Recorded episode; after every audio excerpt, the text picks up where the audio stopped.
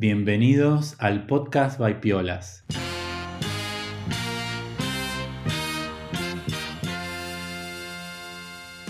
El podcast en el que nos metemos en el estudio y en el trabajo de diferentes artistas contemporáneos. Entrevistamos artistas españoles y de todo el mundo. Yo soy Alex. Hola Brenda, ¿cómo estás? Hola Alex, ¿qué tal? Yo muy bien. Aquí, aquí con frío. Aquí en Madrid eh, llegó el frío y estoy aquí como eh, acomodándome de nuevo, ¿no? Aprendiendo todas las estufas. Estoy un poco, un poco en eso. Em, pero bueno, también eh, estaba mirando todo lo que grabamos el, el viernes pasado, el curso online que estamos acá ahora produciendo y hay material muy guay. Eh, así que muy contenta. Em, bueno, para la gente que nos está escuchando, os cuento que grabamos con Joan Lalucat, es una artista eh, de Barcelona y realmente es muy guay. La verdad que estoy muy entusiasmada por, por el material y por eh, la calidad académica ¿no? de su curso. Hago un, poquito de spoilers, ¿me dejas, Alex? avanti, avanti. Va a tratar de, de retrato, pero esta vez es como un, es un retrato que llevado a su técnica eh, es un poco abstracto, pero eh, debido a su técnica él hace como una técnica mixta mezclando muchos materiales y eh, digamos como que rompe el rostro llevándolo a, eso, ¿no? Algo más abstracto y rompiendo lo figurativo. Un poco muy basado en, él lo cuenta, ¿no? En el curso cuenta sus influencias y está como muy basado en, la obra de Francis Bacon, ¿no? que es uno de sus mayores eh, influyentes. Y, nada, estoy eh, fascinada con el, con el curso que va, lo estamos produciendo ahora. Eh, va, a quedar, va a quedar muy guay, la verdad.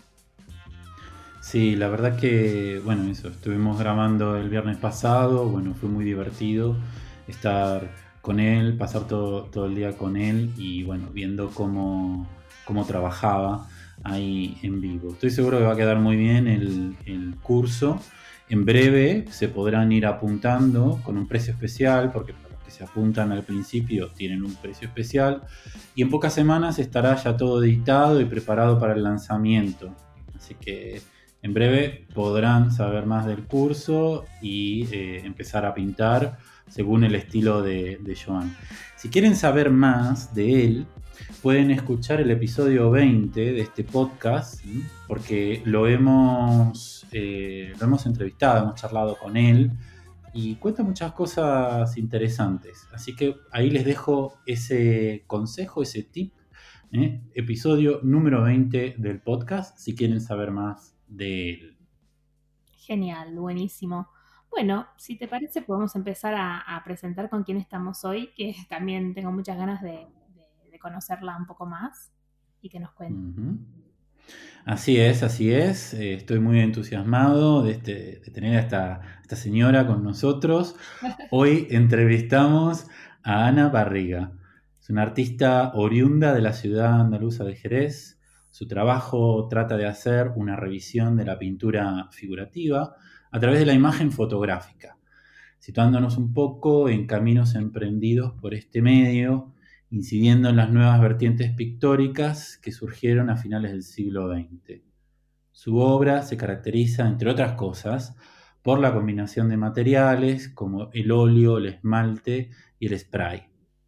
El Instagram de Ana es todo junto, Ana Barriga Oliva.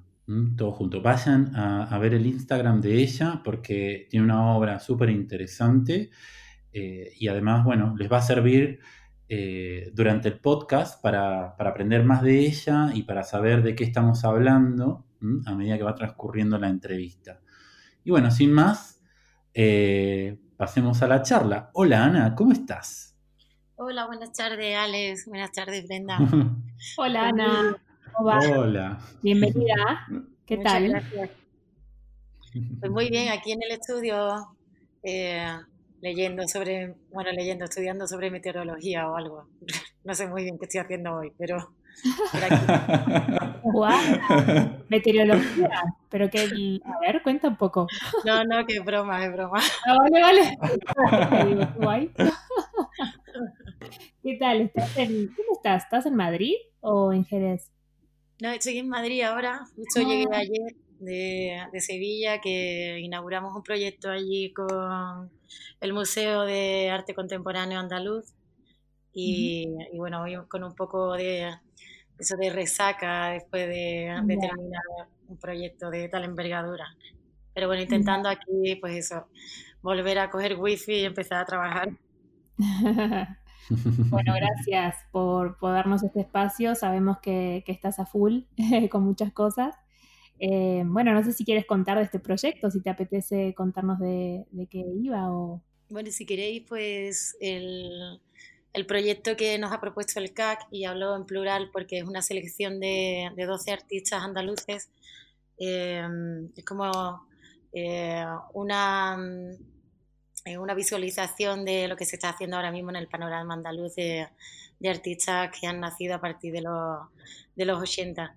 Y bueno, yo tenía la, la suerte de, estar ahí con unos eh, magníficos compañeros y la exposición está comisariada por Joaquín Jesús Sánchez y em, Roxana Kandinsky.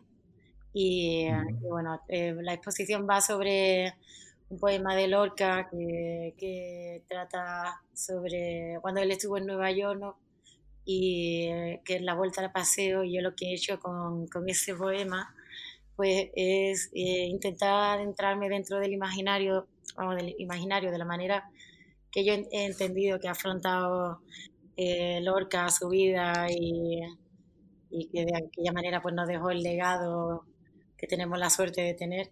Y eso lo he, mezclado pues como con mi imaginario. Entonces el poema lo que he hecho es transcribirlo eh, en dos medios con los que yo utilizo con los que yo hago siempre mi trabajo, la línea y la mancha de color.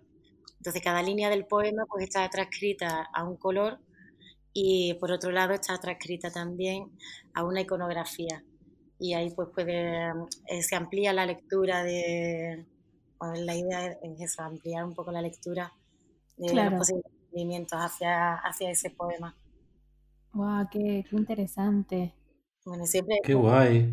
Siempre con la respuesta de sarcasmo, ironía y, y, todo mm. eso que caracteriza de alguna manera mi trabajo.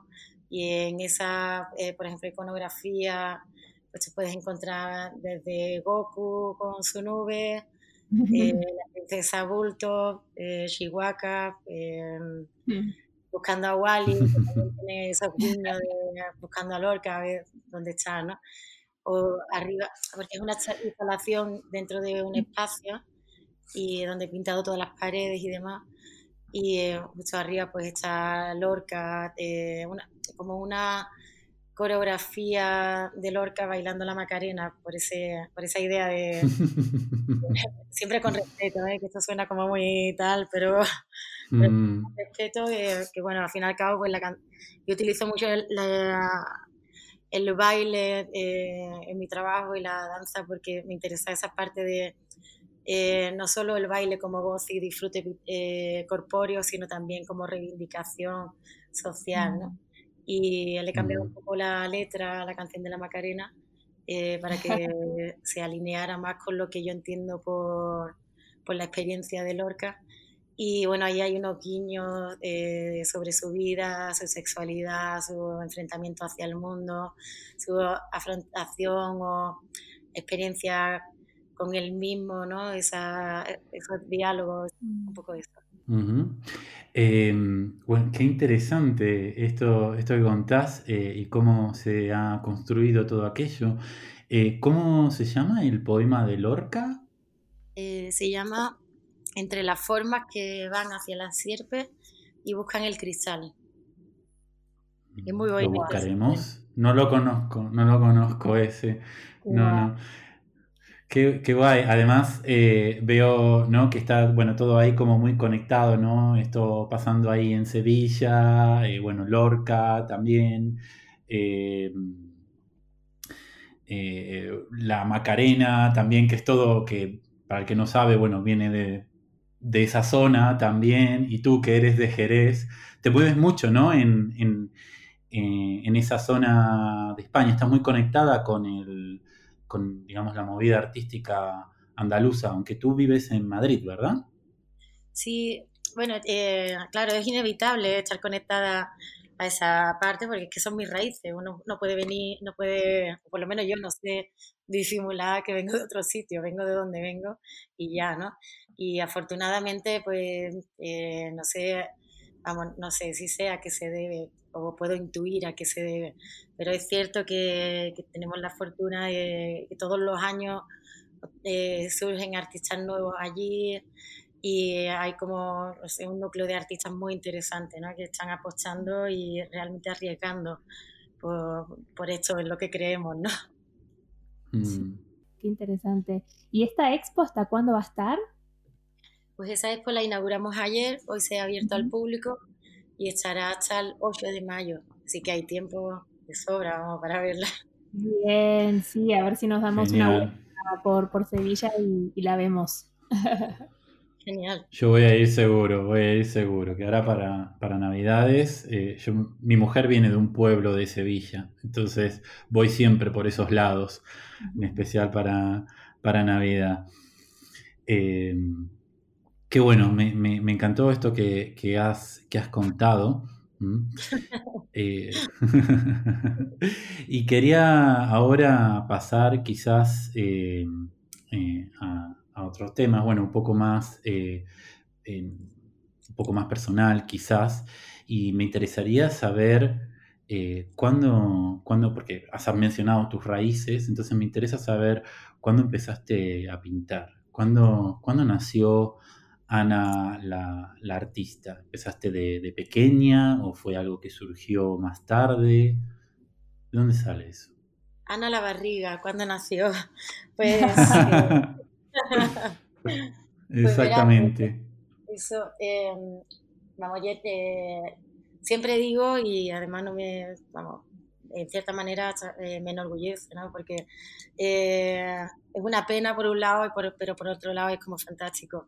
Porque eh, yo me he criado en un entorno muy, muy una familia muy normal, nadie se dedica eh, al arte, son gente humilde, trabajadora y además pero soy de Jerez, pero he nacido y me he criado en, una barriada de allí que está en medio del campo, de la nada, y que son mil habitantes, que allí contacto, el, mm. contacto con el mundo artístico, con el panorama y demás, cero, ¿sabes? Como nulo. Mm. Pero a la vez he tenido la suerte de haberme educado en una familia que, haberme criado, una, una familia muy, muy creativa súper creativa.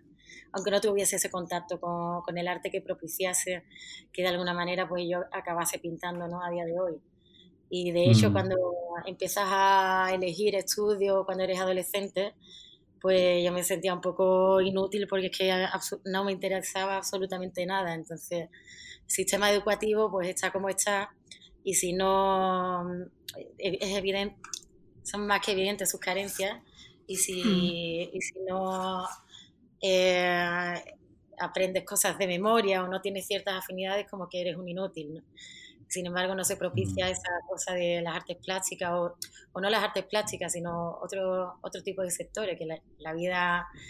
Eh, hay muchas cosas a las que dedicarte en la vida y desde pequeño te dicen tienes que elegir entre esto, esto o aquello y no tenemos ni, ni, idea de qué pasa ahí, ¿no? Estás eligiendo cosas para tu futuro que no, que no sabes muy bien. Entonces, sí, a veces parecería como que la educación está muy enfocada ¿no? a un objetivo muy utilitario, ¿no? O sea, aprendo esto que me va a servir para esto, ¿no? para obtener un trabajo y aquello, pero quizás no se fomentan otras cosas, ¿no? A esto te refieres, ¿no? Sí, sí, totalmente. Eh, mm. O por lo menos mi experiencia, ¿no? Siempre hablo desde mi experiencia. Mm. Entonces, mm. eh, yo empecé a, estudiar cosas de, mm, relacionadas con el mueble, pues, eh, ebanistería, después diseño de muebles, después hay como unos cuantos de módulos que esto fue un milagro que yo empezase a, estudiar mm. eh, ebanistería porque, claro, yo un momento que le dije a mis padres, oye, que yo me quito de estudiar, que, que no me interesa nada el bachillerato que estoy estudiando, ni, fuera y me puse a trabajar en un bar y fue el encargado de, del bar el que me, que me inscribió en ebanistería. Y ahí pues reactivó mm. mi, mi curiosidad hacia hacia esta, eh, hacia esta parte de las artes. Y eh, ya después de haber estudiado como cuatro módulos en escuela de arte, pues decidí entrar en la carrera de, de Bellas Artes y ahí fue cuando, cuando encontré, bueno, encontré, no, tenía una asignatura de pintura y me obligaban a pintar. Eh, fue así de sencillo.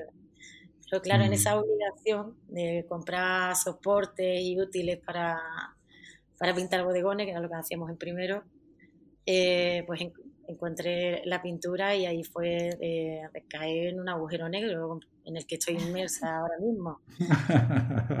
Totalmente. Claro, aquello fue ocupando mi, mi tiempo libre porque en aquel momento, vamos, en aquel momento y siempre he estado trabajando para pagarme los estudios, porque, insisto, vengo de una, vengo de una familia humilde, económicamente no me podía sustentar los estudios, entonces el poco tiempo que tenía libre lo dedicaba a pintar.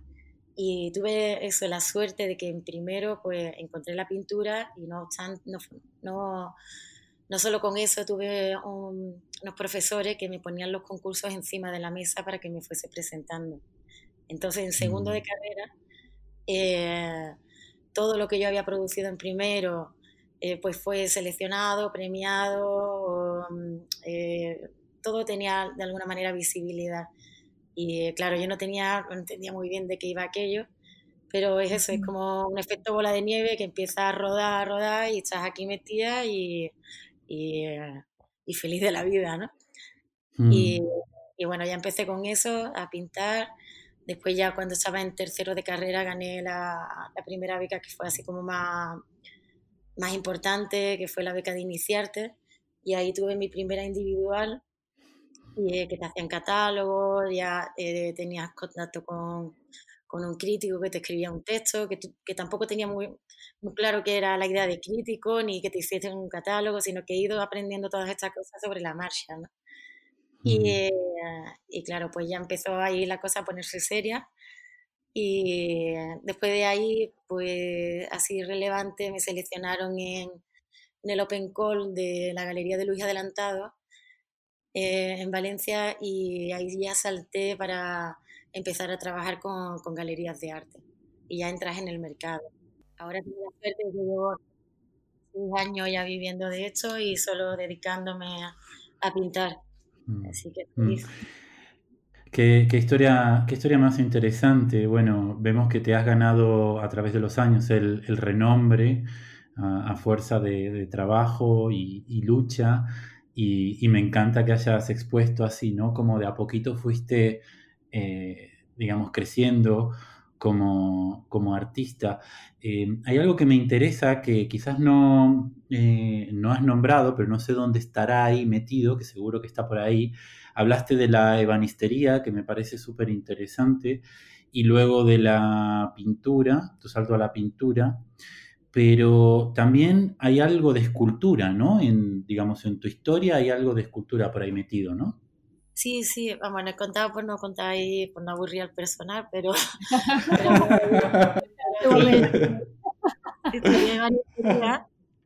y después de banistería, pues estuve trabajando en una carpintería poniendo pasamanos y, y armarios empotrados en una obra. Y después de ahí, pues pasé a estudiar diseño de muebles. Y ya me enganchó todo esto de, de la figura en tres dimensiones, de cómo se maneja en el espacio, de los materiales. Hubo un tiempo que estaba súper enganchada los materiales, que el poco dinero que tenía me lo gastaba en, en probar todo tipo de, de, guarrería que me iba encontrando por internet y que compraba para, para hacer pruebas, ¿no? Y ahí pues ya después estudié eh, arquitectura efímera y de, ahí ya salté a escultura en piedra, pero claro, con el, la idea del salto a la escultura era porque yo quería aprender a hacer moldes para, con el tema ese de las reproducciones, pues para hacer, pues yo qué sé, de patas de silla, eh, los acabados de... pero todo en relación con el mobiliario. Pero claro, todo eso pues cambió la historia cuando, cuando, eso, cuando entré en la facultad y se me cayó todo el castillo que había construido y, conocí pues, otros materiales, ¿no? Mm la sensualidad de la pintura pues me enganchó. Casi como que tus, tus comienzos fueron más relacionados con lo que es el, diseño más que con el arte, ¿no? Y luego te fuiste ahí como metiendo en el, en el, arte, ¿no? Dos, digamos, disciplinas relacionadas, pero no exactamente lo mismo.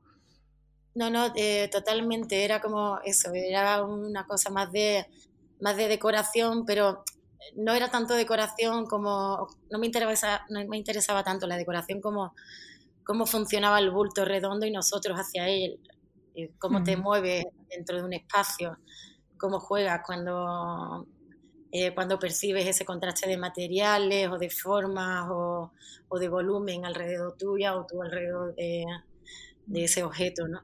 y de alguna manera pues eso queda latente a día de hoy en mi obra, ¿no? Sigo trabajando con el objeto en tres dimensiones, aunque después lo, mm. el acabado final pues sea algo, un soporte plano. Mm, totalmente. Sí, te, estaba escuchando y mientras también iba viendo eh, tu Instagram, ¿no? Y un poco tu, tu obra y, es verdad que es como que tu obra oscila entre los objetos, lo lúdico, ¿no? Esto del juego que, mencionabas y el retrato, pero si tuvieras que, definir un poco y escribir tu obra a alguien que, aún no la conoce, ¿cómo te presentarías? ¿Cómo, ¿Cómo la describirías a tu obra? Pues, vamos, yo soy una pintora clásica de bodegones, es que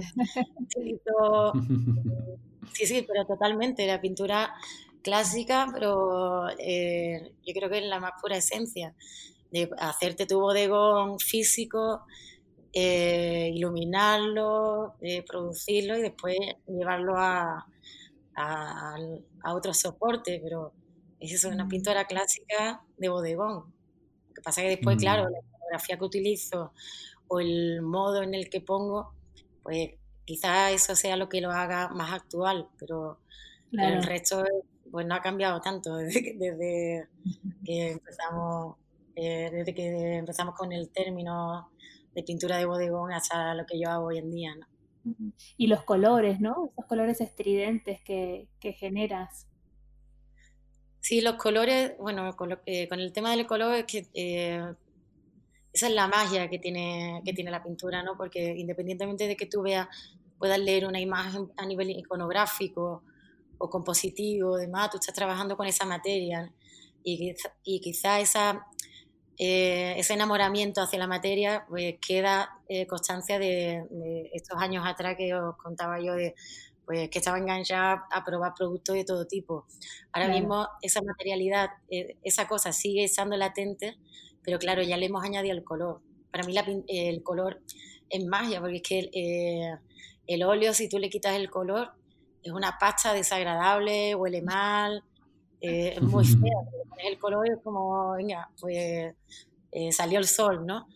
Y, y, ahí pues esos matices, eh, no sé, hay muchas cosas que, que, a día de hoy me cuestan, me cuesta trabajo entender que, que, con toda la amplitud de gama cromática que te puede dar un color, no seamos capaces de, coger y, explicar que ese naranja es más verdoso o más sal, ¿no? Sino que los colores pues son los nombres que tiene y ya está. Pero claro, cuentas con el color, cuentas con la materialidad, la opacidad, la pincelada, la textura, mil cosas que hacen que, eso vibre, ¿no? Y que, y que se genere pues, pues la magia de alguna manera.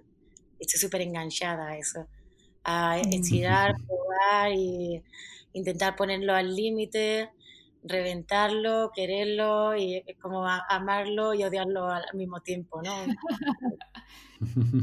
es pura vida de, alguna manera, ¿no? Por, lo menos yo lo veo así.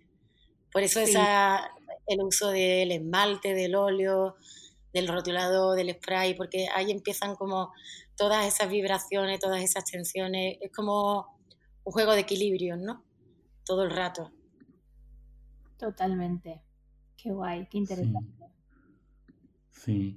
Eh, bueno, sí, fascinante esto lo de los colores porque, bueno, llama mucho la atención en tu, en tu obra y, bueno, justamente es el tema de los, de los materiales que mencionabas, el óleo, el esmalte, el spray.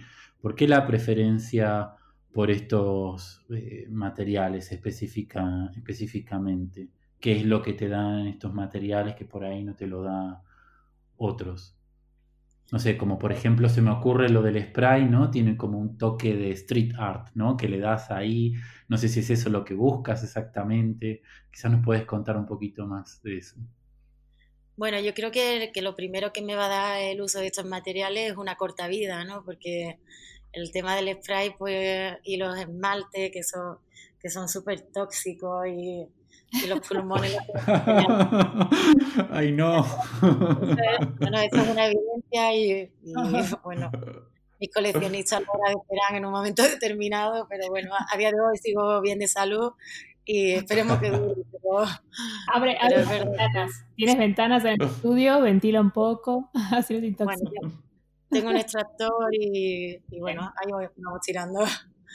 Y bueno, lo que, eh, no es tanto un, enfoque de street art con el, con el uso del spray que inevitablemente, pues, pues claro, el, spray, eh, la asociación es, es, inevitable, ¿no? Eh, pero mm, lo que me interesa más, pues, por ejemplo, de, del óleo, pues, es la encarnadura, ¿no? De, como yo siempre la asocio a la carne, al cuerpo, a la materia, pero es una cuestión muy personal. Después el esmalte es mm. como más artificial, eh, me atiende más al espíritu, al alma, es algo como más, más eso, más espiritual, ¿no? Y después el spray, eh, pues sí es cierto que le da ese toque como más canalla, más gamberro, el uso también, eh, el cómo lo uso, ¿no? Que es como casi un acto vandálico hacia mi propia pintura, es como eso sin crueldad no hay fiesta, ¿no? yo te destruyo, yo te, construyo, yo te destruyo, ¿no? Y mm. bueno, pues un poco va por ahí la cosa. Mm. Tus primeras obras fueron con acrílico, ¿verdad? Y después te pasaste al, óleo, ¿no? sí, eh, sí, sí, mm. las primeras obras eran con acrílico y después en tercero de carrera tuve una profesora eh, que me insistía y vamos, me convenció y me engañó para que probase el óleo. Y, bueno, ahí, como os he dicho antes, he tenido mucha suerte con la gente que me encontraba en mi, en mi camino, que, que, tanto me han apoyado como me han eh, ampliado mi, eh, mis experiencias, mis visiones y, y bueno, eh, pues ella me animó y es verdad que probé, que cuando probé el óleo, que eh, en ese sentido, de, antes no tenía como, ahora tampoco es que tenga mucha paciencia, porque es como, como si estuviese pintando un troll. Lo mismo eso, construyo, que cojo una regleta, lo raspo todo, y lo que he estado trabajando en un mes me lo cargo en 15 minutos. Pero bueno, esa es parte de la magia que tiene esto. Y es cierto que con el mm. óleo eh, te pide que te hace situarte, las cosas necesitan su tiempo para, para hacerse. Y esa parte de contemplación, de meditación, que después, eh, te digo, llega el troll y se lo carga en un momento. Pero bueno, durante todo ese proceso de desarrollo, pues es como un poco más, eh, como lo que, no es nada nuevo lo que voy a decir, pero sí un ritual, ¿no? De, poner el mm. color, del respeto hacia la pintura, hacia, hacia los pintores, todo lo que se ha hecho a lo largo de la historia, y vas como ahí con, con más calma. Eso te lo permite el óleo. Claro, claro, claro, claro. Y con respecto a tu proceso creativo, em, ¿cómo, haces? Porque antes mencionabas como que eh, disponías ¿no? en un espacio los elementos de tu bodegón y luego lo pintabas, pero ¿siempre es así o, dibujas, haces sketch o generas estos objetos o tomas objetos de tu vida cotidiana? ¿Cómo, cómo es tu proceso para, para cada obra? Bueno, normalmente yo eh, voy eh, cada vez que puedo eh, al rastro y además incluso viajo para ir a algún rastro en concreto, que es donde compro las ideas y mm. ahí pues voy comprando objetos y esos objetos los llevo, los llevo al estudio y ya voy como generando pues esa familia, esos diálogos que, se van produciendo entre ellos, los, los cortos, los ensamblos, los mutilos, es como hacer unos pequeños Frankenstein y eh, cuando creo que, que, tiene algo interesante eh, a nivel conceptual, pues ya pues empezó a, a, meterle mano, ¿no? Ya lo fotografío, lo paso por, por Photoshop para eh, hacer estudios de composición, color y demás. y, y después empiezo a pintar. Pero claro, esa es como eh, la base general. Ahora, ¿qué pasa? Pues también con el, con el tiempo ya pintando, cada vez me voy exigiendo más. Entonces, eh, voy teniendo como una libreta donde voy apuntando todas las anotaciones.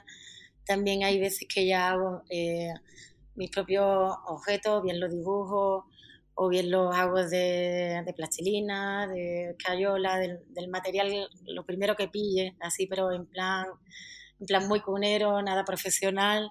Claro. Y, y de eso voy, sobre todo estudio mucho lo que es eh, el diálogo de la figura eh, que se van a representar en, en el cuadro y el tema de la composición y el color. Eh, hay, siempre, casi siempre hay un color predominante en, las obras y a partir de ahí pues voy haciendo juegos aleatorios con el círculo cromático, que siempre pinto con el círculo cromático al lado porque soy un poco torpe y se me olvida cómo funciona eso de, la mezcla de colores y demás. Y, bueno, buen tip, buen tip, que hasta los profis eh, utilizan el círculo cromático. Muy bien. No, me parece un buen, buen tip para, todos los que estamos escuchando. No, no, totalmente. Además, eh, es eso, voy haciendo composiciones aleatorias de, lo que es el, movimiento de la figura o el diálogo, pero también eh, composiciones eh, formales a nivel cromático, de cómo quiero, vamos, cómo quiero, cómo puedo intuir que el espectador va a leer esa imagen, pues eso, en, todas las eh, direcciones posibles, ¿no? En ese sentido. Que después me mentira, porque cada uno la lee como puede. yo creo que puedo, que puedo guiar, ¿no? Mm, qué guay, qué guay. Y estabas hablando, bueno, un poco de la composición, ¿no? Y bueno, de distintos elementos, el diálogo eh, entre las figuras, ¿no? Y mm, también, bueno, sé que tu, bueno, tu obra tiene como un carácter eh, como multifocal, ¿no? Y que buscas también como que el espectador juegue con sus propias ideas o connotaciones. ¿Puedes contarnos un poco, un poco de esto? ¿Qué es lo que esperas o del espectador? ¿O cómo conectas con, los espectadores de, tu obra? Pues pues yo no lo sé, habría que preguntarle a ellos. ya lo sé, supongo que, claro, que al tratar, eh, yo, pinto lo que me interesa, ¿no? Y, de alguna manera, pues claro, al final, pues inconscientemente, pues conecta o va funcionando el trabajo, pero porque los temas con los que, los que me interesa a mí trabajar o o mostrar de, alguna manera, pues no son nada nuevo, pues son temas eh, vitales, eh, la sexualidad, eh, la religión, pues, todos esos temas que, están en nuestro día a día y que pues a través de, eso, del, humor, de, del sarcasmo, de la ironía, pues le vas quitando como relevancia a temas tan solemnes, ¿no? Como pueden ser la muerte o, todas estas cosas de las que te hablo. Entonces, eh, mm. quizás por ahí pues pueda conectar eh, con, el espectador, pero eh, si me pregunta realmente qué es lo que quiero, pues con toda la información que tenemos hoy en día, los magníficos artistas que hay y todo ese caos del que nos rodeamos, con que haya una persona que se pare durante un segundo y le pinche de alguna manera la oreja, eh, le echa frente a una obra mía, pues me mm. siento satisfecha. Sí, claro, es que cada uno, o sea, quizás buscas un poco como, como expresarte, ¿no? Y, luego que cada uno haga la lectura, la lectura que, quiera, ¿no? Muy, muy interesante. Sí, Muchas gracias. totalmente. Y Ana, y una pregunta, em, con respecto a los formatos, que siempre es en grande, ¿te gustan más los murales? ¿De dónde surge más esa atracción por lo, por lo grande? Pues yo supongo que como mido un metro y medio, pues será por eso, complejo ese pequeño y, ya está. ¿Sabes qué pasa? Que eh, yo trabajo con objetos muy pequeños Y después eh, trabajo también en la pantalla del ordenador, que también es como muy pequeña. Y no decido el formato hasta que no lo proyecto. Entonces, eh, cada imagen necesita un formato eh, diferente. De hecho, la mayoría de, de, los bastidores que, o de los lienzos que tengo pintados, casi ninguno son formatos estándar. De hecho, te hablo de estándar de los que te venden, las medidas estándar que te venden en las tiendas de Bellas Artes que si un formato en vez de 1,95 eh, por 1,30 necesita 1,97 por 1,32, lo mando a hacer. Me cuesta más caro, es más tiempo, mm. necesita esos 2 centímetros más o 2 centímetros menos. Mm. Eh, yo no me planteo pintar grande ni pequeño, me planteo eh, que la imagen tenga el formato o la escala que, se, que necesita. Claro. Y después el tema de de murales, pues yo no soy artista urbana, para nada me considero artista urbana, soy artista y, se me reconoce por, por, eh, por, pintora, pero claro, lo que digo que quien pinta aquí, pinta allí. Lo que pasa es que no sé pintar un, un muro, lo que hago es pintar un cuadro grande. No, mm. claro, mucho más. Desde tela, pues en la calle, es un cuadro grande. Ya. Se, me hace que, no sé, que te imagino como sin límites, que podrías llegar a pintar cualquier cosa, hasta un rascacielos, no sé, se me hace, por lo que dices. Hay un, mural que, has posteado en, Instagram que me encanta, que hiciste en Barcelona, que son como dos niños eh, que están como, no sé, es casi como un beso, ¿no? Que se están dando. Me encanta están besando, tan, claro, eh, no es totalmente golfo ese mural porque ahí son dos niños y están con un donut de por medio. Entonces, claro, no sé, claro si, quieren comer el donut o si quieren comer otra cosa o, si pues, esa, esa, parte ¿no? de ironía, de inocencia, pero también pues tiene esa parte también oscura y pues como, eh, pues eso, e-, ese juego de equilibrio, ¿no? Todo el rato, en la plástica, en la mm. iconografía y en todo, ¿no? Qué guay.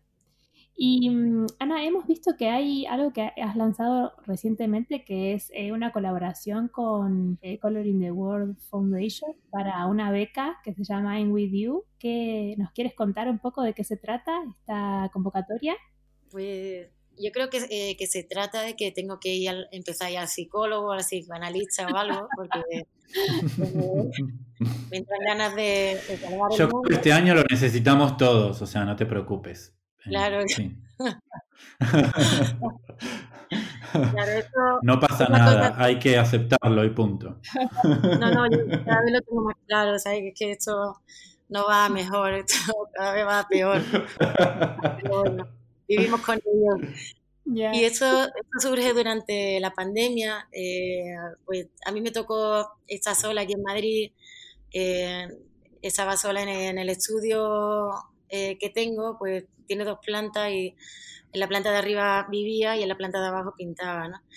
Y, claro, aquí pues viendo todo lo que estaba pasando alrededor, pues imagínate los altibajos mm. emocionales que, que, hemos tenido, ¿no? no me he visto con más altibajos en mi vida.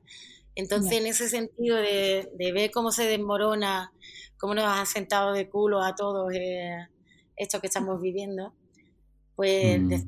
y, qué puedo hacer, no?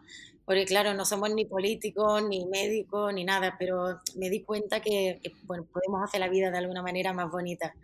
Y en ese sentido, pues, pues se me ocurrió un día viendo eh, los recortes que, siempre sufre eh, el panorama artístico y la dificultad que lo van a tener otros artistas para, para seguir saliendo. Y, y, por eso te digo ahora, por lo que te voy a decir, de, necesito mi psicólogo, porque eh, yo necesito que sigan saliendo artistas. Es algo que, que, me pincha la cabeza, que me pone las pilas y que me encanta ver que, que, sigue habiendo gente lo suficientemente loca como para querer dedicarse a esto. Entonces se me ocurrió eh, pintar un cuadro y llamé a mi equipo y les dije, oye, he pintado un cuadro, eh, vamos a, venderlo y ese dinero eh, vamos a sacar una beca. Y vamos a sacar una beca de que dentro de mis posibilidades, pues sea lo que a mí siempre me hubiese gustado tener. Y insisto, a mí eh, no me sobra el dinero, me he tirado cuatro años viviendo en un local, tengo un coche de mierda, no, no, me sobra para nada, pero, pero sí me hace mucho más rico poder compartir esto. Entonces hemos vendido el cuadro, hemos sacado el dinero y eh, hemos sacado la beca, que allí fue sueño, hoy es realidad y, feliz de, la vida de poder hacer estas cosas. Va a ser una beca cada dos años y la idea es que eh, al becado, eh, que puede ser, se pueden presentar artistas de cualquier disciplina, no porque yo sea pintora, pues tiene que ser pintura, sino cualquier disciplina, que sea un proyecto bueno y ya está. La idea es que se tire un mes aquí en Madrid produciendo y que después eh, lo único que tiene que donar una obra, que esa obra no me la dona a mí ni se la, ni se la dona a mi equipo, ¿no? sino la dona para autofinanciar esta beca y que siga, que, es la intención de que siga saliendo cada dos años. Esa obra se venderá y para que esa, ese artista que ha sido becado este año pues de alguna manera beque al artista que será becado en un futuro dentro de dos años y que sea una beca autofinanciable por nosotros mismos. Qué guay. Esa es la idea. Qué guay, qué bien. Qué guay. No solo das posibilidad a uno, un solo ganador, sino que sea otro y así, ¿no? Como eh, en, espiral. Espectacular. Sí, en una cadena. Sí, mm. sí, porque bonito. Era, eh, eh, aquí hay una cosa que eh, está clara, este trabajo es muy solitario, se pasa mucho tiempo en el estudio, eh, es muy individual, pero es muy individual, pero cada vez tengo más claro que si no generamos hermandad o comunidad entre nosotros, que esto puede sonar como muy hippie o muy idealista, mm. como muy mm. ilusorio, como queramos llamarlo, pero oye, aquí estamos todos a una y y cazadores de Pokémon somos todos, estamos ahí en la esquina de la calle buscando algo que solo nosotros podemos ver, ¿no? Pero, pero hmm. estamos todos los artistas en eso. Entonces, tenemos que hmm. apoyarnos, ayudarnos y pues, tener en cuenta que, que, no somos competencias, sino que realmente si queremos generar un tejido cultural eh, sólido y real, eh, tenemos que, que, empezar a, pues, a caminar juntos, ¿no? De, alguna manera. Hmm. Qué, genial, enhorabuena por, esa colaboración que hay entre, entre vosotros, eh, los artistas. Eh, lo, estamos notando mucho cuando hablamos en, las entrevistas del podcast, eh, que hay un grupo de, un grupo de artistas que, se ayudan. Nos contaba, por ejemplo, Miguel Sheroff también y otros, ¿no? Y, y la verdad que me parece súper guay porque claro, cuando entre todos hacen fuerza, ¿no? Surgen cosas más, más guays, ¿no? Eh, así que enhorabuena por, por, ese esfuerzo, ¿no? Porque no, todo eso no es, eh, no surge de la nada, ¿no? Es también eh, tiempo. y mm, ya que más o menos estamos en el tema, eh, a mí me gusta siempre preguntar esto porque creo que puede servirle un poco de, inspiración a la gente que por ahí escucha el podcast y quiere, mm, está pensando en tener una carrera en el mundo, en el mundo del arte, ¿no? O, quiere meterse en el tema, está, lo está evaluando. Entonces, quería saber si podías contarnos cómo es en, en tu caso lo de vivir del arte. Sé que ¿no? Trabajas mucho con, galerías, estuviste exponiendo, por ejemplo, eh, sabemos en WeCollect, eh, estuviste exponiendo en Londres. Tú vendes principalmente a través de, galerías, ¿verdad? Sí, eh, vamos, principalmente no, todo va a través de galerías, ¿no? Hay, mm. hay una cosa que, que, tengo clara, hay que vender a través de mi estudio, pues, eh, pues no, por allí todo el mundo tiene que ganar, ¿no? Entonces las galerías pues necesitan su parte, el comisariado también. Eh, aquí hay eh, pastel para todos, ¿no? Mm. Entonces, pues que cada uno tenga su parte, ¿no? Y, pero bueno, si es realmente esta pregunta para alguien que se quiera iniciar en esto, eh, yo mm. empezaría diciendo que, que se mire el bicho, o sea, a ver cuánto pesa, cuánto mide el bicho que tiene dentro. Y si no tiene, hay que tener, o por lo menos yo pienso que hay que tener dos cosas claras y ser honesto con, con uno mismo. Y la primera cosa que, que, me gustaría destacar es que hay que ser curioso. Tienes que, tienes que tener curiosidad y la segunda, eh, tienes que tener capacidad de trabajo, porque esto eh, siempre decimos, es muy duro, eh, verás, no estamos cogiendo papas en el campo, ¿sabes? Mm. Pero sí es cierto que, que hay que, mm, eso es como estar lo suficientemente loco, pero con los pies bien puestos en la tierra. Y para eso hace falta curiosidad y capacidad de trabajo. Y ya empieza, ahí empieza la cosa a rodar. Si no hay ninguna mm. una que nos acompaña a la otra, no estamos hablando de nada. Mm. Totalmente. Qué, inspirador, porque creo que abarcas a todo tipo de, artistas, ¿no? Que por ahí nos están escuchando, como los que están en algo ya, en una, como suelo decir yo, o para los que están recién arrancando, que creo que, puede inspirar un montón, ¿no?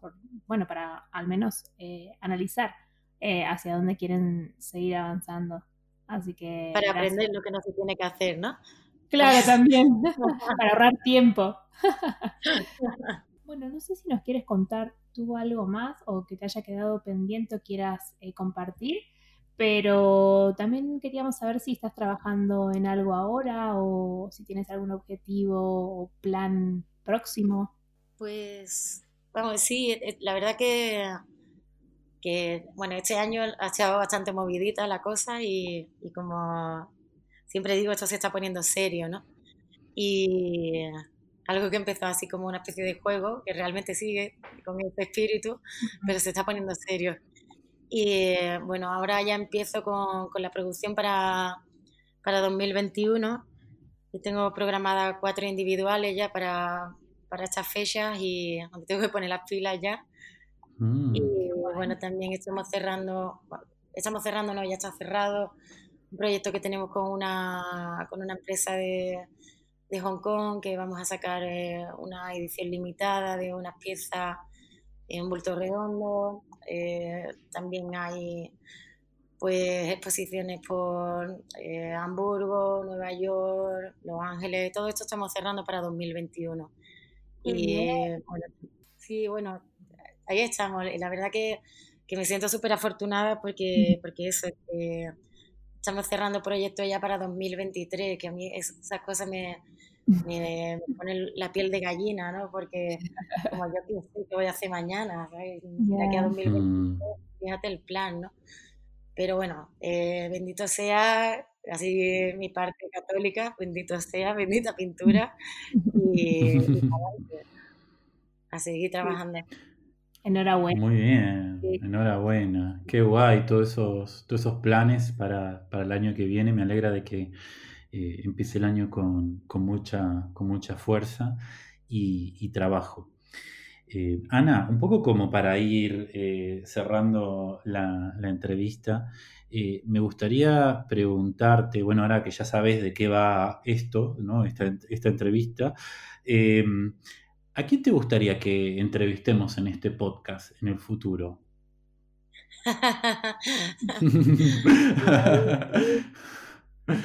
Puede ser tu amigo o enemigo, no sé, depende de cómo, lo hayas pasado en esta, en esta entrevista. Eso lo eliges tú.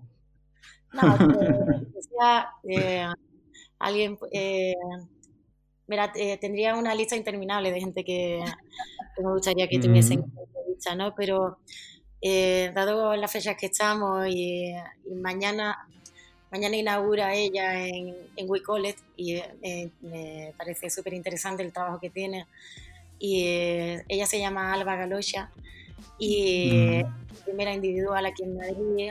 Es la primera vez que, pues, bueno, la primera vez no es porque ella ha tenido otras otras colectivas y demás, pero sí es la primera vez que tiene un proyecto de, de tal envergadura y, y yo creo que, que, es una chica joven, pero que, que, está entrando por la puerta grande, ¿no? Está entrando pisando fuerte y sería súper interesante escucharla. Qué bien. Sí, qué genial. Sí, me parece súper interesante la, obra, la obra que, ella tiene. Así que, bueno, Ana, eh, hemos hablado de, muchas cosas, desde tus comienzos, tu eh, proyecto que acabas de lanzar con eh, sobre basado también un poco en la, en la obra de, Lorca todos tus, principios, desde, los muebles, eh, la escultura, la pintura, tu paso por la universidad también. Eh, la verdad me ha encantado charlar contigo, creo que ha sido súper inspirador. Eh, no sé a ti, Brenda, ¿qué te parece? Sí, tenía ganas de, de agradecer mucho la, generosidad, porque creo que abrió como todo su proceso y su historia y, cómo vive el arte de una manera muy generosa y, eso eh, se agradece un montón. Eh, porque nada, inspira y, con este proyecto también lo que queremos es justo eso, ¿no? Inspirar y, que se sepa la verdad también de, lo que hay detrás de los artistas, porque muchas veces eh, solemos idealizar, ¿no? así que la verdad que, estuvo eso, muy guay y agradecer muchísimo el, tiempo. Ah, pues yo decía que muchísimas gracias a los dos y, enhorabuena por la, por la muy interesante. Gracias. Muchas gracias, gracias a ti. Bueno, para, cerrar me gustaría una vez más mencionar el Instagram de Ana, que es Ana Barriga Oliva, todo junto. Igual en las notas de este episodio eh, van a encontrar el enlace directo. Y el Instagram nuestro es talleres.piolas. Eh, si todavía no estás suscrito a este podcast, te recomiendo que le des al botoncito de suscripción para así todas las semanas tienes la actualización y ahí el episodio nuevo eh, llamándote para que nos escuches y aprendas más de los artistas. Bueno, Ana, muchísimas gracias por estar con nosotros. Ha sido súper interesante esta charla. Gracias a vosotros. Gracias, Ana. Un besito a todos. Beso.